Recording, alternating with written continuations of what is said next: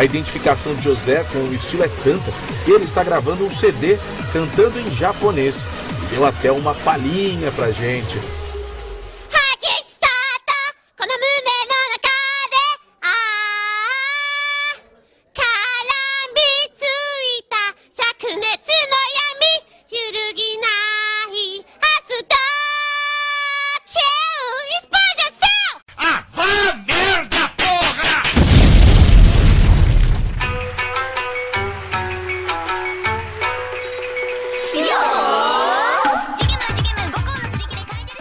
Boa noite, amiguinhos.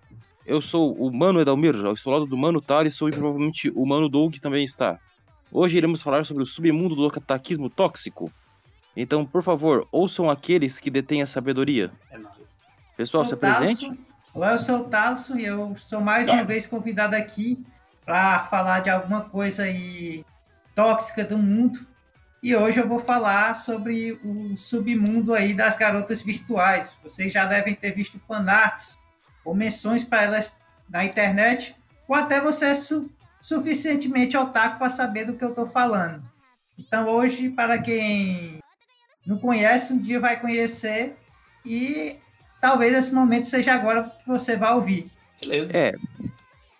Mano Doug, você já ouviu falar desse submundo de VTubers e moças que trabalham de maneira não muito satisfatória com conteúdo otaku? Sim, eu conheço é, OnlyFans só. não sabia disso aí, não. Ah, você vai ver o OnlyFans legalizado, que é ocupado inclusive por menores de idade. Ô, louco. Não é verdade, Thaleson? Que tem criancinha que assiste Sim. essas meninas? Tem. E elas fazem coisas não muito louváveis para menores de idade. Ai, meu Deus. Bem, eu É, se vou, prepara. Medo, medo, eu vou apresentar aqui a principal, porque se eu fosse falar de todo mundo não ia dar tempo nesse podcast. Então, lá vai. A principal mesmo empresa, a que furou mesmo a bolha, é uma pertencente à Cover Corporation, uma chamada Hololive. A Hololive ela está tão popular que até a própria Sega, a empresa de videogames, está utilizando uma VTuber Inugami Korone para ser simplesmente a embaixadora de sua marca no Japão. Antigamente se usava assim celebridades reais ou então desenhos assim como o Pikachu que eram celebridades virtuais, mas elas estão com uma popularidade tão alta e as marcas estão usando, como a Square também usa muito elas. Isso mesmo, meus amiguinhos. O conceito de Vocaloid evoluiu. Agora, ao invés de ter uma- um programa que grava vozes ou imita vozes humanas, você coloca um humano dentro de um avatar virtual e voa lá. Não é assim mesmo, mano, Thaleson? Exatamente. É uma tecnologia assim muito avançada, tanto que brasileiros já tentaram imitar, mas eles não conseguem porque a maioria não tem acesso a essa tecnologia que ela- ela é pesada e ela é cara também. Louco. Mas, mas, mas dá mais um. um, uh, eu ainda não, não sei se eu ainda entendi. Porque tecnologia é tipo um Vocaloid, então, que é um. O se- ele é parecido com o Vocaloid, só que ele é um avatar humano. Existe assim progra- programas para eles lá no Steam, no Steam mesmo, você acha. É, programas tanto caros, pagando, quanto programas de graça. E funciona desse jeito: você cria um avatar 2D ou 3D de uma pessoa, certo? Como se fosse um personagem de anime, e a câmera simplesmente capta seus movimentos. Ela capta seu, seu, Ah, Já vi isso, já vi isso. A galera é tipo. É como. Ela é, é tipo uma captura de movimento. Eu vi um anime em tempo real. É isso, né? Exatamente. E aí, essa, evolu essa tecnologia está tão evoluída que tem até a capacidade 3D. Ele simplesmente capta os movimentos até dos pés, expressões faciais, esse tipo de coisa. Até o cenário assim verde, ele, cap ele capta também, cria um cenário virtual. Eu vi outro dia uma galera lá que tava assim, esbabacada, porque uma, uma garota, uma dessas VTubers aí, apareceu de costas, assim, só, e ela já ficou, meu Deus, olha as costas dela, nunca tinha visto as costas dela. Só, agora eu entendi do que que se trata. Agora eu, eu já tinha ouvido, ouvido já e não, não tinha relacionado uma coisa com a outra. Lembra daquele conceito das máscaras virtuais lá do deepfake? É deepfake com anime. Basicamente isso. Que medo. Não, e, e o engraçado é que muitas dessas meninas, você pode ver, elas gravam em japonês e inglês, e elas realmente elas têm um domínio da cultura nerd otaku muito grande. E, e de certa forma, desenvolveram uma subcultura própria. Mano, Thales, me explique esse ecossistema das é, Hololive como o pessoal tá falando. Bem, eu vou explicar logo pela principal empresa, falando como foi que ela surgiu, que aí você consegue entender. A, a primeira virtual YouTube foi uma chamada Kizuna Ai, que era captura de avatar, só que ela era mais uma idol. E aí essa idol fazia cantar, dançar, esse tipo de coisa. Coisa que hoje ela não pode fazer só mais isso. Aí tinha um, tinha um rapaz lá chamado é, Botoak que ele era formado na Faculdade de Ciência e Tecnologia de Keito. E aí ele trabalhou em algum, nisso aí e em algumas empresas que trabalhavam em videogame AR e VR, tecnologia. E aí ele decidiu fundar a própria dele. Só que quando ele fundou, ele, ele quis pegar o conceito da Kizunai e ampliar. Então ele fez uma empresa só de VR e botou esses avatares, essas garotas aí para fazer. Já tinha algumas que era independente. Ele contratou umas duas para a companhia dele e a partir daí ele começou a fazer contratos, contratando mulheres que faziam aí stream ou almejavam carreira aí de virtual ou coisa assim e começou a colocar essas meninas para trabalhar do YouTube ou da Twitch para fazer aí entretenimento. No começo você tinha garotas que elas só cantavam, era para ser estilo idol e tal. Só que isso de certa forma não era o suficiente para as galera. E aí elas começaram a imitar os próprios youtubers reais. Que elas começaram a jogar, a conversar. E aí vem também a possibilidade de aumentar o, o número de otakus, porque ó, você sabe, você sabe que os otakus eles são carentes daquilo que é chamado de waifus. Waifus são as garotas de animes que eles gostam muito. E aí eles ficam babando ovo para ela. Só que a, no caso, a virtual youtuber, você tem a vantagem porque todo dia você pode ver ela. A sua waifu, você só vê quando seu anime está passando ou você vê em mangá. A virtual youtuber, você vê todo dia. E foi com isso aí que elas conseguiram ascender. Em outras palavras, foi exploração do fetiche, certo? Pra variar, né? Porque basicamente o que é o otakismo é isso aí, né? Mas É. não é só o fetiche, não. É. Na Hololive eu, eu pude perceber que não é só fetiche, não. É, a gente vê também carência, a gente vê também, assim, ociosidade e outras coisas lá. Eu vejo. Você vê, por exemplo, na internet, muitas pessoas elas são carentes de ídolos. Elas procuram aí um paladino da justiça, um senhor da razão para idolatrar. O que é melhor do que uma virtual youtuber, já que ela não existe, então ela não comete erros, digamos. É isso aí que acontece, porque muitas vezes você tem um ídolo, aí ele faz uma coisa que você não gosta e lá vem o cancelamento. A virtual youtuber não tem esse perigo, porque ela não tem vida própria para ser cancelada, em tese.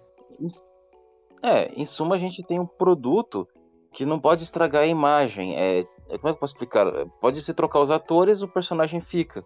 Tá ligado? Ou então eles, ou então eles fazem o seguinte: eles geralmente escondem a vida da pessoa real e só coloca lá a garota virtual. A garota virtual ela não se mete em política e nesses assuntos assim polêmicos e ela só fica lá na dela, enquanto a vida real dela fica lá escondida ao máximo. Então nós temos um produto assim grande.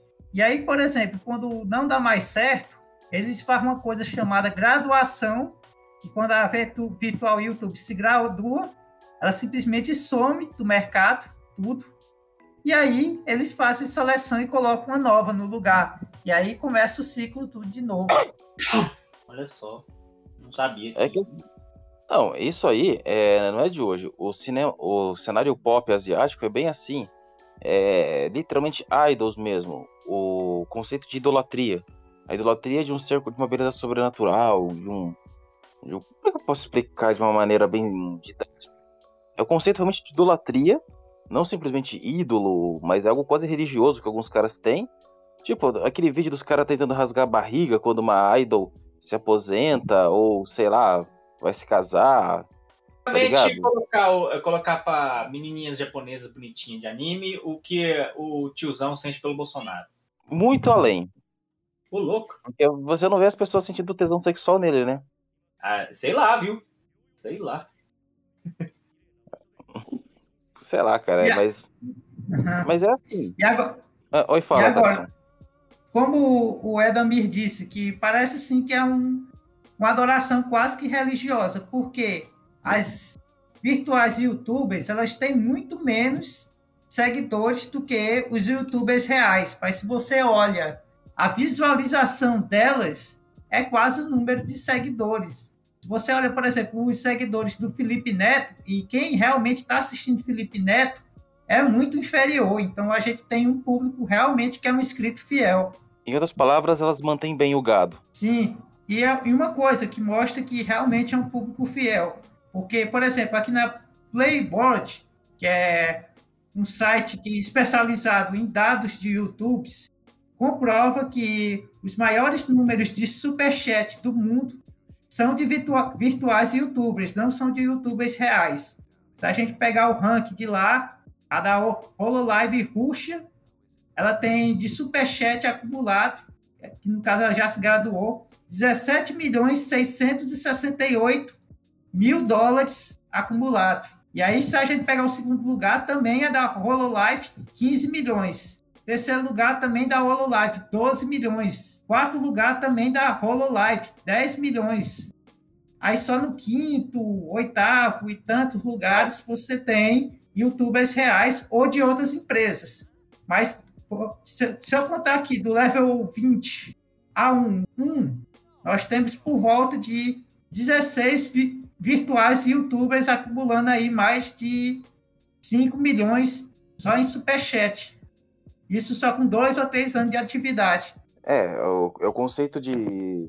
é aquele conceito do músico, da celebridade, aplicado à internet, por exemplo. Se você pegasse aí, sei lá, o pessoal que tá fazendo o The Boys ou Stranger Things e botasse esses caras pra fazer uma live de videogame, ia dar tanta gente? Talvez. Mas eu duvido que isso superasse uma Low Live. Se você pegasse lá o Capitão Pátria ou o Vecna pra jogar um videogame, por exemplo, porra, bater isso aqui das Low Live, eles não, eles não batem. Sim, e o pior, você pode dizer, ah, é japonês. Mas se você olhar de onde está vindo as doações, é do mundo inteiro. Você vê. Eu vi já print de cara do Brasil mandando 500 reais aí para um virtual youtuber. Assim como eu já vi também de um alemão doando 15 mil dólares para um virtual youtuber. Olha, é, o- é aquele conceito que deu muito certo no Japão e na Coreia, mas aplicado no mundo todo, sabe? Esse é o ponto. E é gente do mundo todo, realmente, é um negócio ah, absurdo. E eu só digo uma coisa, não sei por que brasileiro não tá fazendo. Ah, é verdade, o Thales já explicou que é caro. Sim, tem. Fazem, só que é assim, é um nível bem baixo mesmo, por causa que o brasileiro não tem essa tecnologia. Por exemplo, nós temos a batata com pepino, que é a melhorzinha do Brasil, e, ela, e o avatar dela não é tão bom, e é porque ela gastou muito para fazer aquilo ali, e mesmo assim não é tão bom. E aí você vê outros também que é de uma qualidade assim bem inferior, a uma qualidade japonesa, uma qualidade americana, porque até os americanos agora também estão fazendo isso. É, porque você vê muitas lives era em inglês mesmo. Tem algumas meninas lá que falavam japonês, inglês, alemão. Tipo, as meninas que gravam, você vê que elas realmente têm formação, tá ligado? Não é só umas menininhas bonitinhas. As menininhas têm. é, Como é que eu posso explicar? Um, Não é background, é um preparo, por assim dizer, sabe? Sim, aí cara, de onde é que vem esse preparo? Você tem que ver pelo passado aí de muitas. Por exemplo, nós temos aqui a. Deixa eu ver aqui pelo nome, porque senão eu não me lembro. Por exemplo, a Hoshimashi Suisei da geração zero da Hololive. Ela, pelo que eu vi pelo histórico dela, ela é uma pessoa que, assim, já tinha mais de cinco anos aí de histórico de música, de estúdio.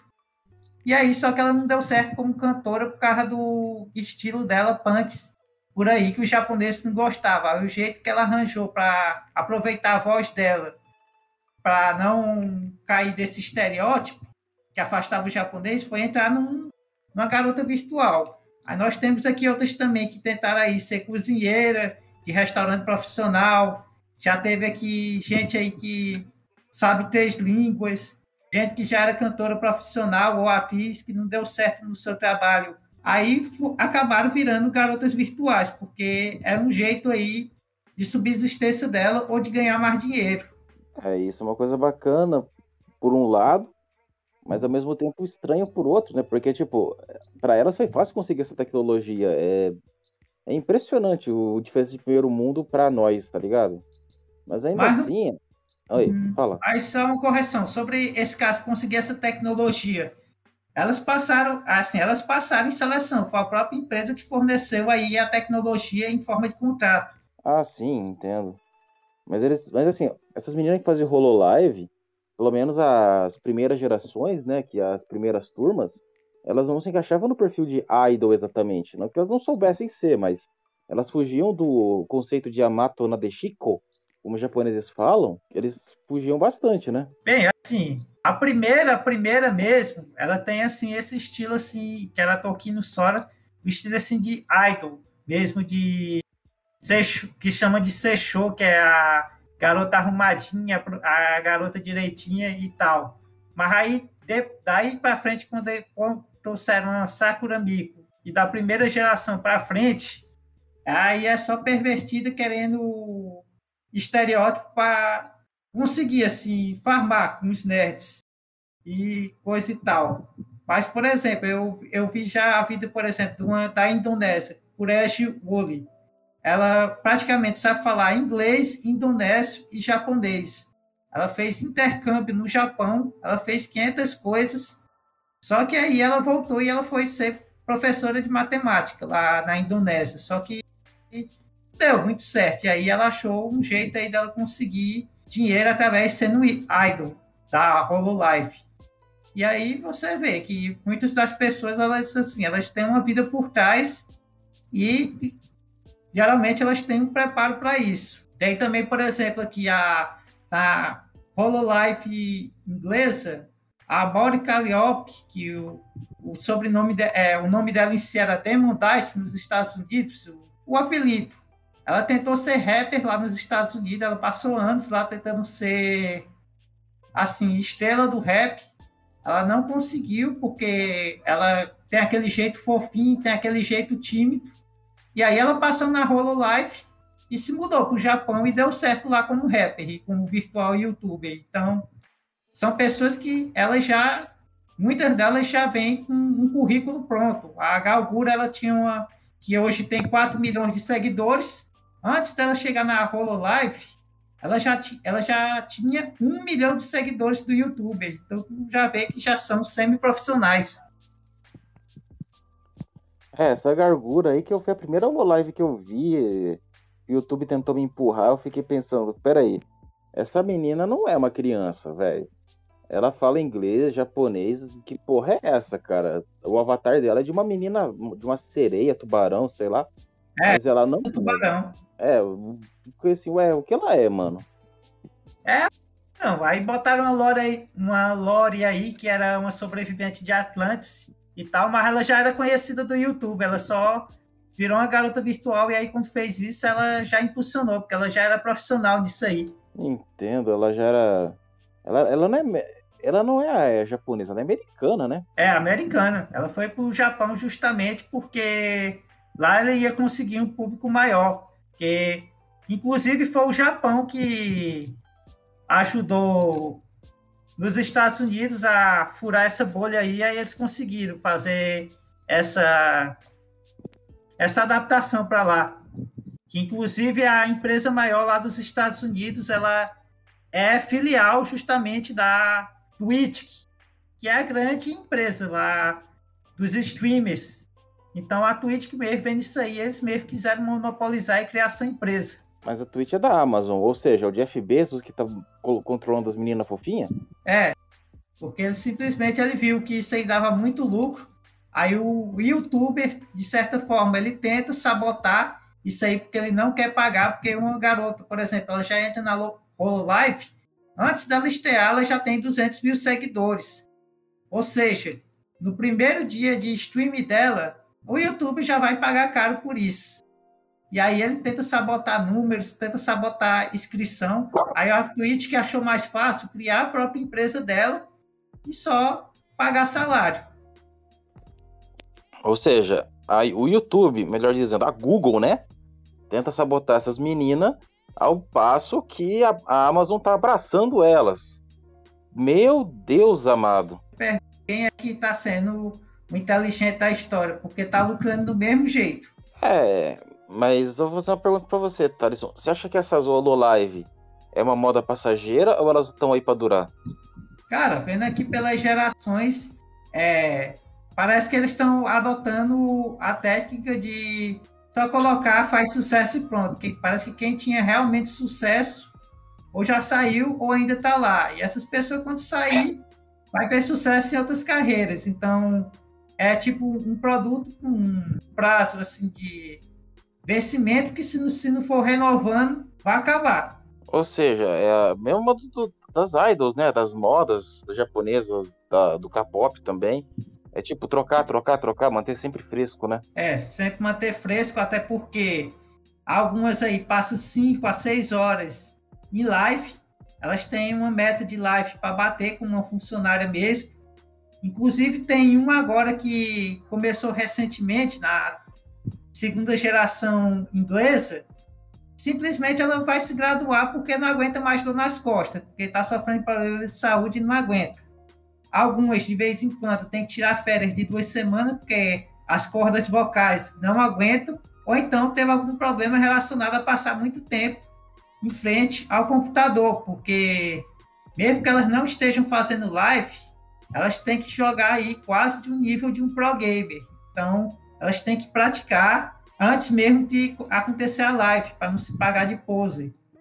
E fora também que, assim, elas têm que ler roteiro, essas coisas, mas a maioria é improviso mesmo.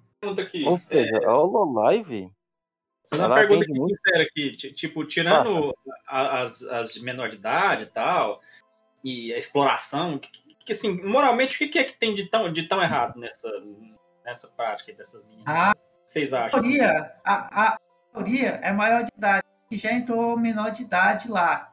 E aí o que, o que acontece é que aí tu pergunta, o que é que tem tão de errado? Se você for olhar, olhar errado, errado mesmo, não tem nada se o cara estiver assistindo sendo maior de idade.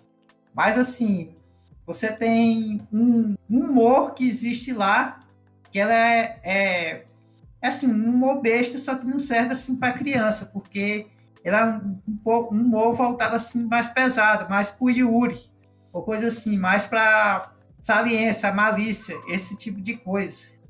Yuri E é a- lesbianismo. É, Yuri é lesbianismo. Só para você saber, a maioria aqui faz casal de Yuri da, das, das virtuais youtubers entre si, e é isso aí é que gera piada. Como, por exemplo, um dia aí que teve um collab. Collab é quando duas fazem crossover ou mais, da Kurasaki Shion com Whole Show Marine, e aí elas ficaram bêbadas porque geralmente é comum botar as virtuais youtubers para ficar bêbado para gravar live bêbado. E aí, quando foi foram dormir lá na casa delas, lá na vida real mesmo, parece que de noite uma masturbou lá a outra.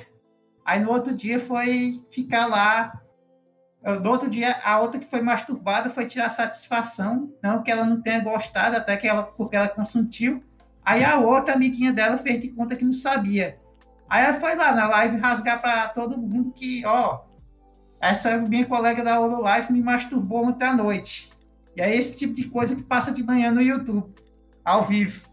Ou seja, o- aquele momento em que o que devia ser, sei lá, um, um vídeo de Minecraft faz um crossover com OnlyFans, né? Sim, coisas aí que, por exemplo, uma delas aqui, a Ousada Pecora, que é chamada muitas vezes de criminosa de guerra, fica usando Minecraft aí para fazer campo de concentração, tortura, matar NPCs de forma torturante, humilhar colegas de trabalho e esse tipo de coisa. Aí ela criou até uma ditadura dentro da, do Minecraft.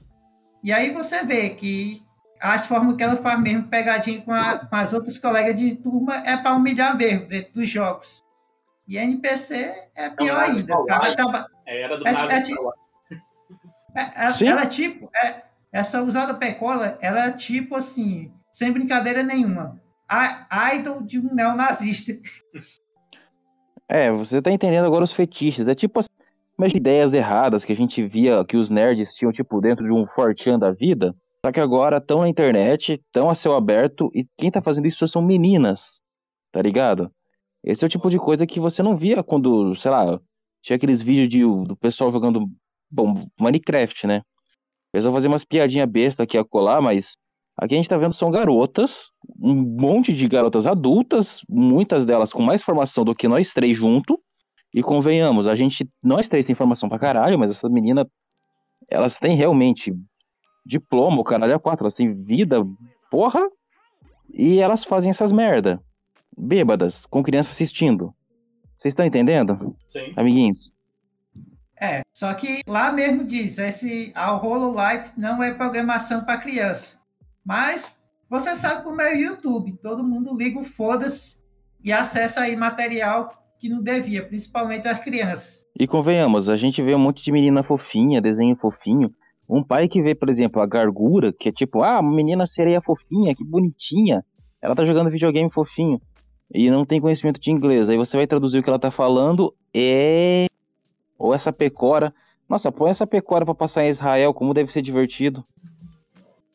Porque ela, o estilo dela mesmo é tipo esse tipo de coisa aí. E aí elas fazem concurso para o cara mostrar seu quarto bagunçado. E aí fazem negócio de, mostrando elas cozinhando aí. Algumas cozinham profissionalmente, outras cozinham aí gororoba. E aí faz desafio para adivinhar qual a calcinha que a outra tá usando. E aí você vê é, gente, é, uma VTuber sendo stalker de outra stalkeando Twitter e perseguindo a outra para ter um caso Yuri. É, tentativa de Yuri forçado também. É, concurso de fantasias de fãs bizarros que são doentes e ficam mandando aí cosplay e coisas assim para elas. É um show de bizarrices aí no YouTube. E novamente, o avatar que essas meninas usam muitas vezes são de crianças. Então, essas Não, não crianças são todas, tô dizendo, no caso, não são todas que são avatar de criança, só algumas. Outras têm de enfeite, outras são de adultas mesmo, assim, desenvolvedona mesmo, ó pai. É uma variante que tem. É, basicamente o que era pra ser algo fofinho e bonitinho começa a atender fetiches de maneira estranha, né? Porque tem umas que, te, que fica com decote com os peitão, eu duvido que alguém que veja aquilo ali pense que é para criança. Bom, e tem também aquela questão que você já falou, né? As meninas ficam, sei lá, horas e horas com dor nas costas, problemas de saúde, que a longo prazo realmente acabam com elas. E isso ajuda também a trocar de, de VTuber com frequência, né? É, aí no caso eles já fazem é, uma nova geração. Cada geração geralmente é de 3 a 5 e vai aumentando só de geração assim, porque a empresa acha pouco e quer lucrar mais. Ou então porque uma muito importante saiu e aí, para compensar a saída dela, você tem que colocar mais.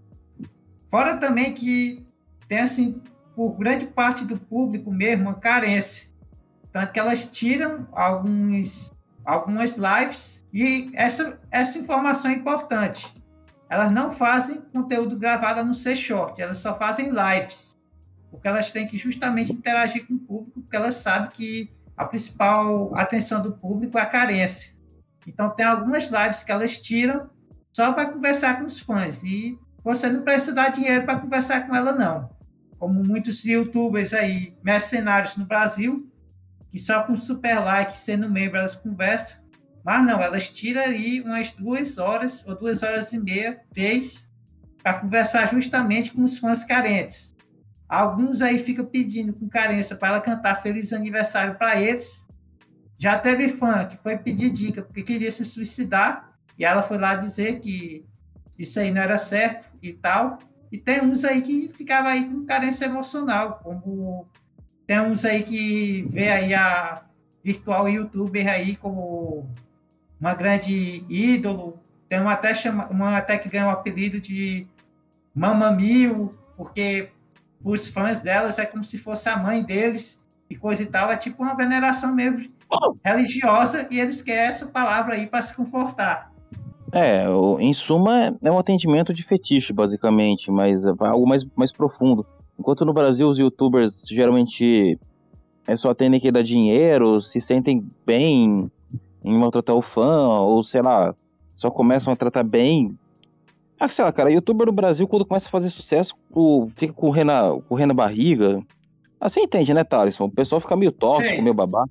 Isso quando já não é Sim. antes de ser youtuber, né? É, exatamente. Mas nesse caso aí, por exemplo, a gente não tem só um fetiche assim sexual. Tem muito também aquele fetiche de carência, porque é uma pessoa que ele idolatra, que ele vê quase todos os dias e que conversa com ele, porque tem muitas pessoas assim, principalmente no Japão, China, mas também não é só lá não, também no Ocidente, que são pessoas assim que elas são carentes, elas precisam assim de atenção, ou elas precisam se distrair com algo e coisa assim. E aí é por isso que eles muitas vezes se ligam com isso aí.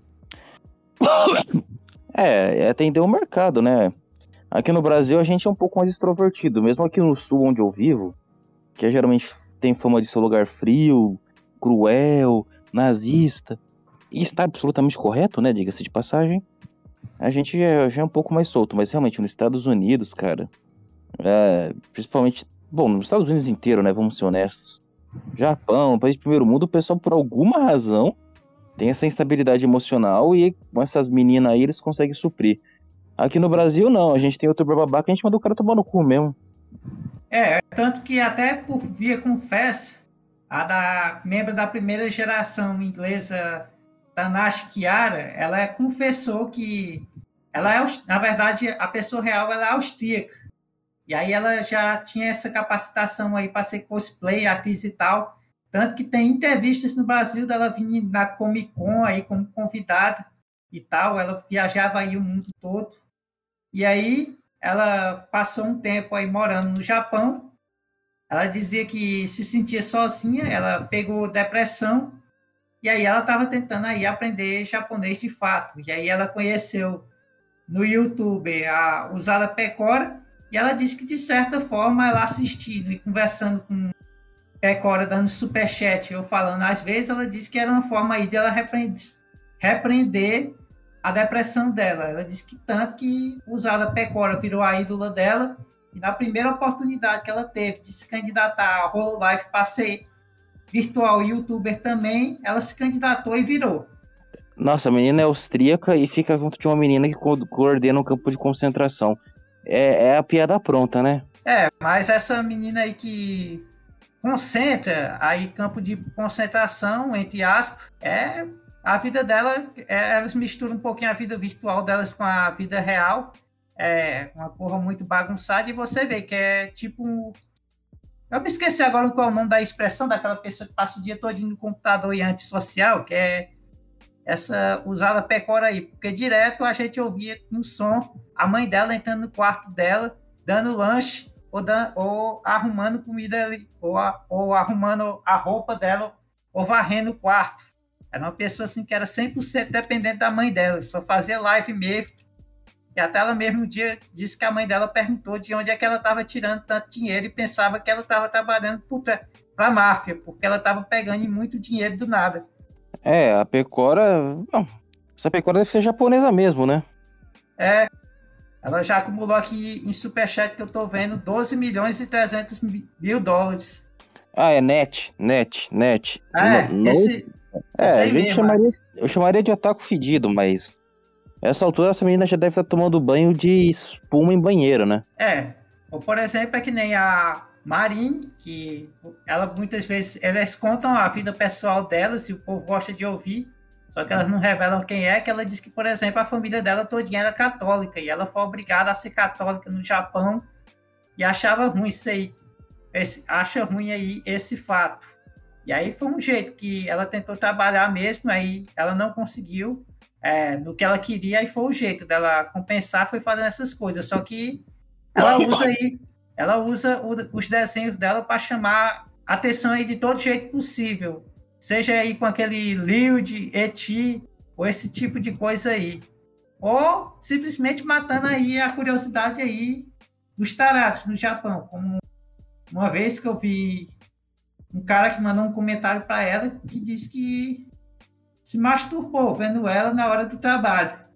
E aí ela disse que isso era no... esse comentário era nojento e não gostava desse tipo de comentário. Então, se ela quisesse ver, via logo isso aí. Aí ela, de repente, ela muda o avatar dela e empina a bunda para mostrar a calcinha para ele. Foi uma mudança e tanto, hein? Puta que pariu. Mas assim, voltando à questão monetária, essas meninas estão vendo o dinheiro que tá entrando para elas? Rapaz, em uma parte sim, em outra não, porque assim, elas podem ganhar parte do superchat, grande parte do superchat que vem para elas. Então, essas que acumulam muito dinheiro mesmo, tem umas mesmo que só entrou um milhão ou dois milhões de superchat. Então, em superchat, assim, elas vê, mas visualização é toda da empresa. Parte da grande parte da comercialização de produtos que vendem com elas é da empresa. Elas são obrigadas a fazer aqueles shows ali em telões virtuais e outra parte também é da empresa. Elas são obrigadas a fazer animações e vídeos, porque a Cover também é uma, é uma empresa de videogame, só que elas só ganham porcentagem. Então, assim, do que elas ganham mesmo, 80% ou 70% é da empresa.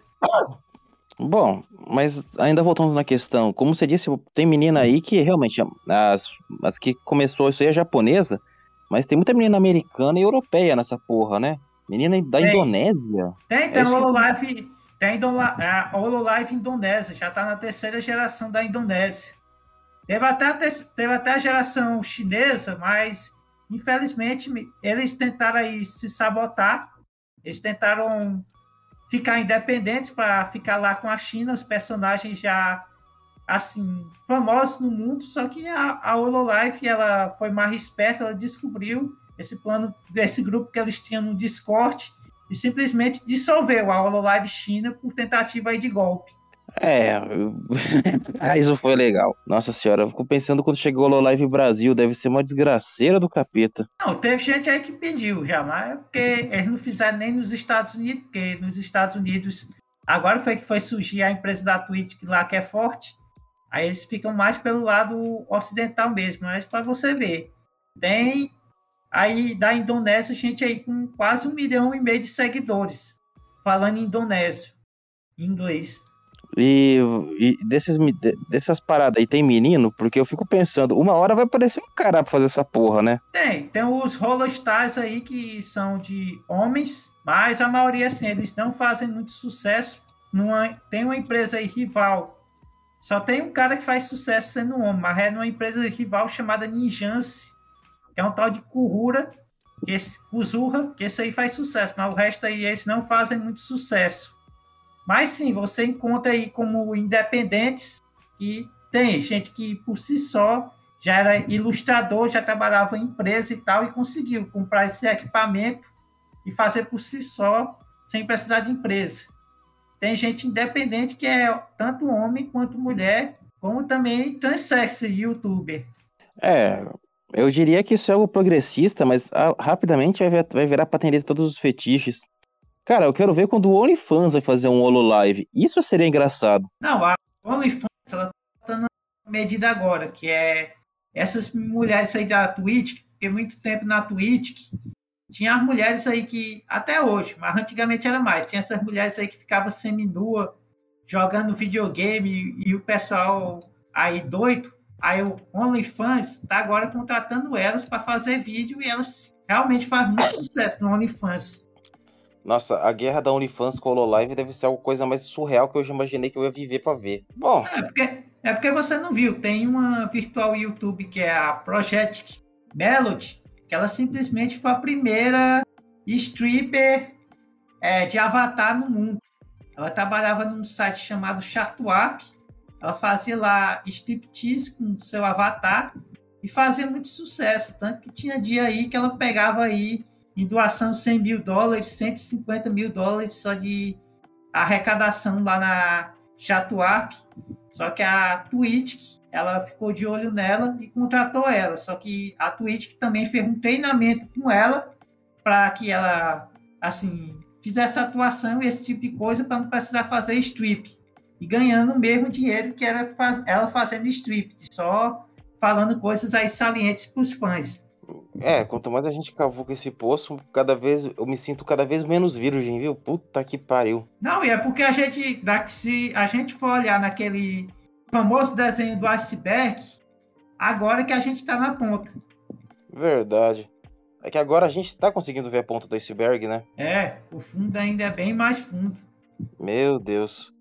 Bom, antes que a gente fique tentado cometer o suicídio por falar desses temas tão bizarros, Bem, mano, Taris, eu gostaria de finalizar esse vídeo com mais alguma coisa. Vídeo não, isso aqui é um podcast, Dalvi. Puta que pariu. É, isso aí que eu queria aí mostrar para vocês. Vocês já viram muitas vezes aí fanart ou coisas assim na internet. E aí eu decidi aí esclarecer para vocês que submundo é esse aí do da internet. A internet é um lugar realmente grande, com várias camadas e essa aí é uma, é uma camada que eu queria mostrar só a ponta do iceberg para vocês. É. Bom, a gente ainda vai ver o dia em que as meninas brasileiras vão pro Japão virar o, virar o Lolive, mas até lá, eu acho que a gente ainda tá bem próximo disso acontecer, né? Porque eles mesmo abrem seleção, qualquer um do mundo. Quando eles abrem seleção, qualquer uma pessoa do mundo pode se candidatar, só que é meio difícil porque dificilmente alguém do Brasil tem, tem assim um currículo para oferecer que eles queiram, porque como eu te mostrei quase todo mundo tem um currículo aí. É, muitas dessas aí tem um currículo o dobro de nós dois juntos. É, é aqueles momentos assim que até para hoje em dia, até até para ser bonita e gostosa, você tem que ter formação, né? É. Bom, deixa, deixa eu aqui falar, parar de falar besteira. Esse foi mais um ideia errada de otaquismo do Edalmir, um lindo porão de notícias para vocês. E por aqui estou indo. Diga boa noite, mano Thales, aos nossos fãs. Boa noite, boa noite pra vocês. Eu também digo boa noite. Tchau, amiguinhos.